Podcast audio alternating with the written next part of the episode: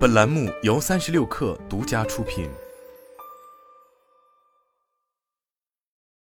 本文来自三十六氪，作者刘丹如。七月二十九日，快手在云南丽江举行光合创作者大会。自二零一九年以来，这是快手举办的第三届创作者大会，也是快手内容生态最为重要的年度活动。围绕创作者，快手从商业化、电商、资源扶持、服务能力等多个创作者关心的方面进行了展开。据快手创作者服务团队负责人袁帅分享，过去一年，快手帮助超过六百万的创作者获得了千亿的流量扶持，累计涨粉超过一百五十亿，保护了一千四百多万个原创作品，累计处理了一百五十万个侵权作品，累计上线了二点五万个热门话题活动，创作超过二十四亿个优秀的作品，累计超过了二十六万亿次的播放。连续三年帮助超过两千万名创作者获得收入。过去的半年中，快手创作者的总收入同比增长超过百分之二十五。为了更好的服务创作者，此次光合大会新上线了光合计划，并在光合计划基础之上推出了光合优创。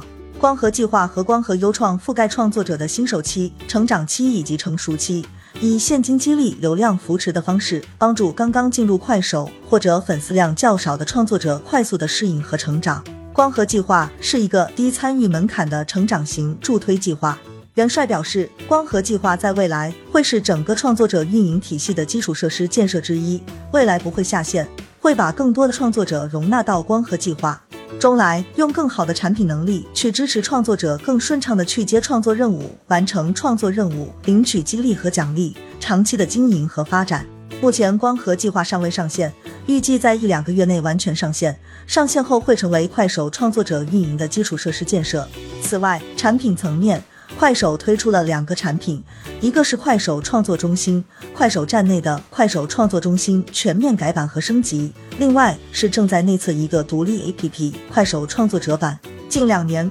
快手在 PGC 和 UGC 上都加大了内容建设的力度。此次光合大会，他们公布的动向以夯实基础建设为主。对于以内容社区起家的快手而言，这是一条需要时间成长，但对其长远发展十分有利的道路。